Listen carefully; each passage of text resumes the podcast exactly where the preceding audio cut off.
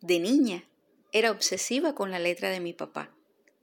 Mirar una página escrita por él ya parecía de cuentos. Sus trazos impecables, redondos y firmes me invitaban todo el tiempo a querer imitarlos. Con mi papá hice las tareas de español, aprendí las reglas de ortografía, jugué a descubrir las agudas, las llanas y las esdrújulas y conocí el método Palmer, aquella segunda edición del año en que nací, que de seguro compró mi mamá y que todavía atesoro.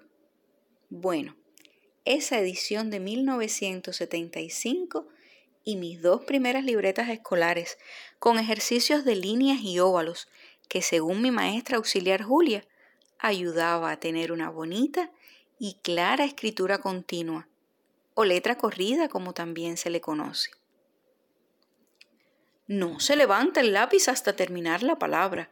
Los puntos de las síes, los acentos y la tilde de la ñ y la t se ponen solo al final.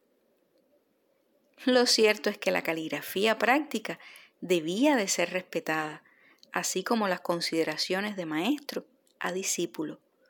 Existían cuadernos de escritura y no solo se cultivaba la práctica por la caligrafía, sino también por la posición saludable y correcta del cuerpo. Y así hace mi papá todas las mañanas antes de sus ejercicios y antes de desayunar. Separa bien la silla de la mesa, sostiene lo más recta posible su columna vertebral, mantiene la vista lo bastante alejada del papel para, según dice, evitar el cansancio visual y se acompaña de una correcta posición de brazos, dedos, pluma y papel, con la diferencia de que ahora sus cuadernos son de sudoku.